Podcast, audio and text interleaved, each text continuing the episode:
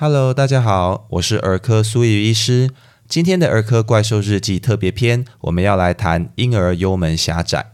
在开始介绍这个疾病之前，我们要回顾一下人体消化道的路径以及正常婴儿的易吐奶。我们知道，食物从口腔摄取吞下后，就会进入食道向下运送，再通过贲门来到胃。进行初步的消化以及混合，形成石糜，也就是糊状的团块，并且透过胃酸进行杀菌，之后就会经过幽门来到小肠，并在小肠进行主要的消化与吸收。大部分的水分跟营养素都是在小肠进行吸收的。而在经过消化吸收后的食物残渣就会送入大肠，借由进一步的水分吸收以及肠内菌的作用形成粪便，最后由肛门排出。这就是人体消化食物大致的路径。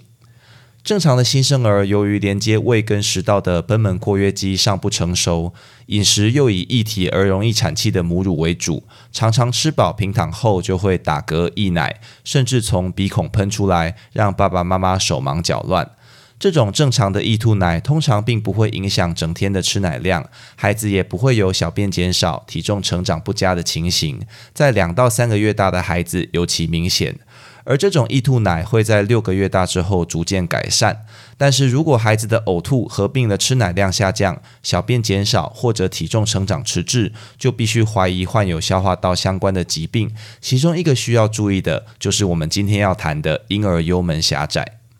幽门是连接胃跟小肠之间的构造，如果那个地方的括约肌异常肥厚，就可能造成阻塞，让食物累积在胃里，造成呕吐与消化不良。婴儿幽门狭窄的发生率大概在三百到五百分之一，通常在出生三到五周大的时候会开始出现症状，很少发生在四个月以上的婴儿。它的成因目前并没有完全了解，但可能跟基因、环境以及聚环类抗生素的使用都有关系。患有幽门狭窄的婴儿通常会以突然喷射状的呕吐来表现，呕吐物多半是不带有胆汁的未消化食物。大多肠胃道疾病会造成食欲不振，但是罹患婴儿幽门狭窄的孩子不同，他们在吐完后常常还是会很饥饿，并且积极的喝奶，喝完又吐。教科书上称为饥饿的呕吐者 （hungry vomiter）。正常易吐奶通常还是可以吃下足够的奶量，也多是一个几口，并不会影响尿量以及体重成长。但是罹患幽门狭窄的孩子却是吃多少吐多少。随着疾病的进展，尿量跟体重成长就会开始受到影响，甚至由于胃部非常努力要把食物往下送，就可能在身体检查的时候发现腹壁有明显的软动波纹，或者摸到肥厚的幽门硬块，像橄榄一样。要诊断婴儿幽门狭窄，主要靠的是腹部超音波去量测幽门的厚度、长度以及直径。有经验的医师诊断率可以高达九成五以上。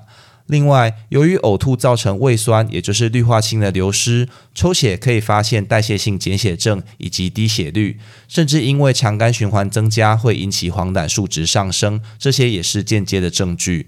有少数症状不明显、难以诊断的个案，会需要进行上消化道摄影，或者甚至是内视镜检查来确认是否有其他问题。一旦确诊为婴儿幽门狭窄，治疗的最佳选择就是开刀手术，把肥厚的幽门肌肉切开。手术的成功率高，而且并发症以及复发的机会极低。孩子通常在手术后数小时就可以恢复进食。一些其他的治疗，比如说内视镜扩张或者药物，虽然有零星的报告，但都没有比手术来的快速有效。除非有特别的理由不能接受手术，否则通常是不建议这样治疗。希望透过这样简短的分享，让爸爸妈妈们认识这个疾病，也了解婴幼儿正常的易吐奶，并且在有奶量明显下降。尿量减少、体重成长迟滞或者持续呕吐等危险征象的时候，能够带宝贝寻求医疗专业协助哦。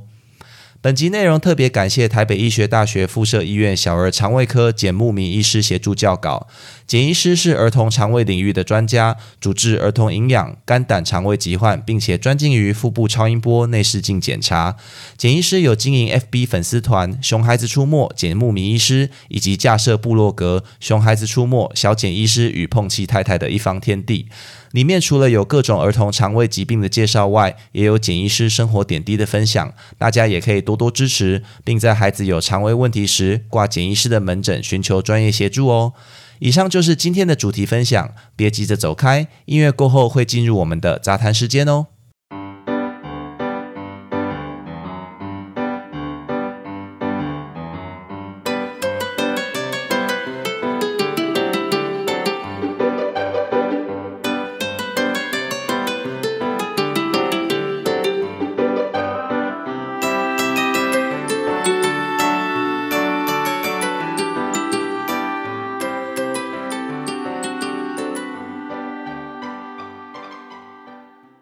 今天的杂谈时间要来进行事到如今系列，在录制了五个月的 podcast 后，事到如今才要来介绍一下苏医师是怎么录制《儿科怪兽日记》的。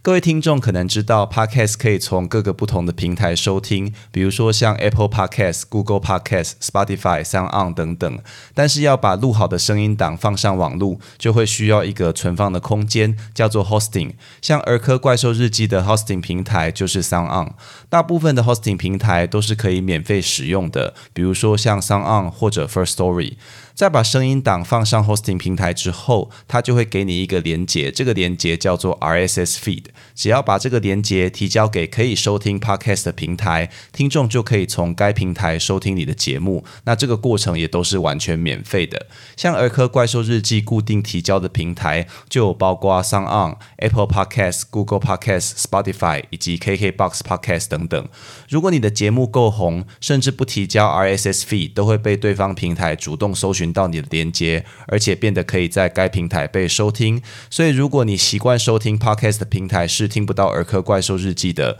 欢迎寄信到频道信箱，告诉苏医师，让我去提交 RSS feed。通常没几天就可以听到喽。那讲到这边，你就会发现，哎，原来录 Podcast 也没有那么难嘛，没有那么多成本。对啊，苏医师录 Podcast 花的成本只有买了一支两千多块的麦克风，我用的是铁三角的 ATR 二一零零 X，那搭配我原本就。在用的耳机，在家里的电脑进行录制，使用来剪辑的软体也是完全免费的，叫做 Audacity。那一些录音剪辑的技巧，网络上搜寻都会有很多教学。儿科怪兽日记制作上最花时间的其实是内容啦，不像一些谈话性或者评论时事的节目，可以随意挥洒抒发感想。健康专业的节目必须要负起责任，提供正确的概念以及知识。所以每一集短短十几分钟的内容，都是凭借苏医师个人的所学、行医经验，并且参考文献教科书，花上两到三个小时撰写完成的。加上我实际录制以及剪辑的时间，